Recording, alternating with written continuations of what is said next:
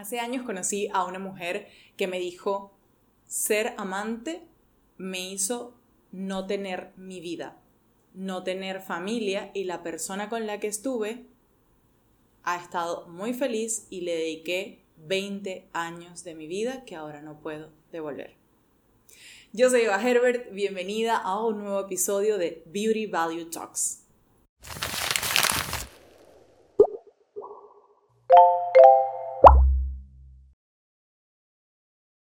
Hoy vamos a estar hablando de la realidad de ser la amante, un tema que poco se toca porque es un tema complejo, es un tema que, digamos, eh, roza en muchas eh, vulnerabilidades, porque estamos hablando de relaciones que quizás son incógnitas, que son clandestinas y Em, relaciones que van tocando muchos puntos tangentes de ética, moralidad, pero hoy no vamos a entrar en este punto, no nos vamos a dedicar ni a señalar ni a sugerir que este sea el estilo de relación, simplemente vamos a entender lo que implica esta realidad porque todas las mujeres estamos propensas a ser invitadas a ser la amante de alguien que está casado, que tiene novia o que está comprometido.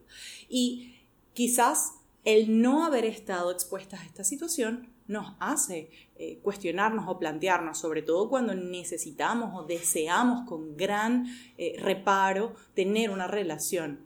Puede resultar tentadora em, pues la opción de aunque sea tener una relación siendo la otra. Y ante esto creo que es importante que puedas hacer una lista de cuáles son para ti las ventajas y cuáles son para ti las desventajas de este vínculo.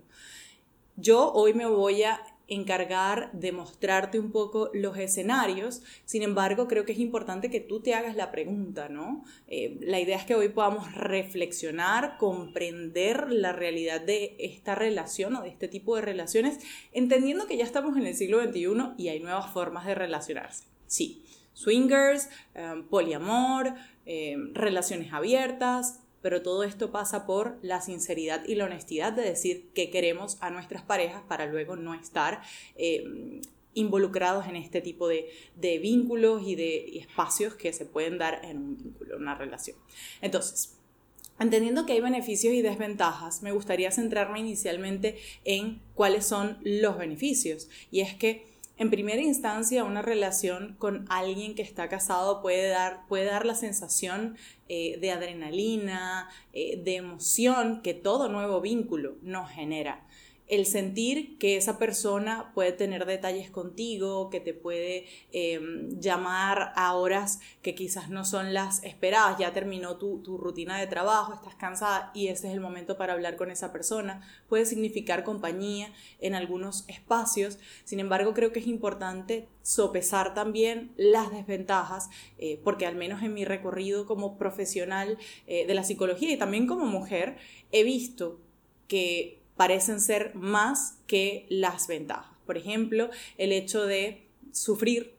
Eh, creo que estamos acostumbradas a ver el amor desde un espacio de sufrimiento y ojo, ninguna relación tiene por qué implicar sufrimiento. Todas las relaciones pueden conllevar conflictos interpersonales, pero eso no tiene por qué estar atado a sufrir.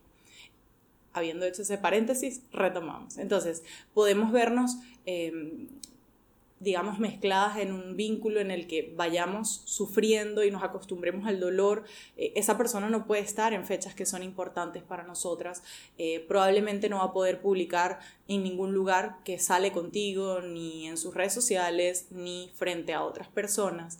Eh, además de eso, lo que implica tener una relación de este tipo es tener una relación a medias, por así decirlo, ¿no? Una relación donde tienes algunos beneficios, pero no todos. Em, y todas las desventajas las tienes, porque si un día, por ejemplo, esa persona te deja en azul o no quiere hablar contigo o no puede estar en tu cumpleaños o en una fecha tan importante para ti como puede ser la Navidad o el Año Nuevo, etc., eh, pues entonces te toca sufrir callada y es lo que he visto en, a lo largo de mi experiencia, ¿no? Sufrir eh, en silencio porque además no puedes hacer ningún reclamo porque, digamos, está tácito dentro de los eh, convenios dentro de esta relación. Otras desventajas es vivir emociones displacenteras como culpa, eh, como resentimiento, rabia, frustración, ira, tristeza, que son parte de la incomodidad que genera una relación en la cual pues hay clandestinidad. Entonces, entendiendo ya cuál es el escenario, te toca a ti nuevamente, te lo recuerdo, escribe cuáles son tus ventajas, cuáles son tus desventajas en este tipo de vínculo para que lo tengas en consideración. Y si una amiga te mandó este episodio, déjame decirte que te quiere muchísimo, porque a veces estar en esta relación no hace que podamos ver lo que está pasando y muchas personas no hablan de ese tema porque es un tema delicado, es un tema em, que como mencionaba al principio, puede rayar en, ¿no? Caer en juzgar a otra persona y la idea no es juzgar, la idea es entender a qué estamos propensas en este tipo de relación. Además de que recuerda que toda relación conlleva tres vértices o tres aspectos como lo postulaba Sterling en la teoría del amor, que son la intimidad, el compromiso y la pasión. Una persona que no puede establecerse contigo no te está brindando compromiso y una persona que no puede ser honesta del todo en la relación que tiene contigo tampoco te está brindando intimidad, la profundidad que una emoción, una eh, relación requiere. Por ende, solo quedaría quedando la, o sea, solo estaría quedando la pasión. Y por eso hoy quiero que tú puedas tener en cuenta lo que tú mereces. Y a veces se nos olvida. Creemos que por cosas que hemos hecho merecemos castigos, que por errores cometidos no merecemos que cosas buenas nos pasen, pero este es tu recordatorio de que mereces la relación que siempre soñaste, sea como sea. Si hoy estás en este tipo de vínculo, cuestiónate, ¿qué te une a esta persona? Y recuerda siempre que te mereces una relación completa, que te mereces más que mensajes a medianoche, que regalos sin emisor y que siempre te vas a merecer lo mejor. Será hasta un próximo episodio de Beauty Value Talks. Recuerda que si quieres más contenido de este estilo, contenido más profundo y contenido exclusivo que no verás en ningún otro lugar, puedes unirte a nuestra comunidad de Patreon. El patio de las beauties tiene para ti no solamente episodios de podcast que no vas a ver en otro lugar, sino acceso a cineforos, posts y contenido que nadie más podrá leer. Si te gustó nuestro contenido, recuerda darnos like, comentar, suscribirte, compartir, etcétera, etcétera. Y si tienes una amiga que está en una relación así, por favor, envíale este episodio. Será hasta la próxima. Chao, chao.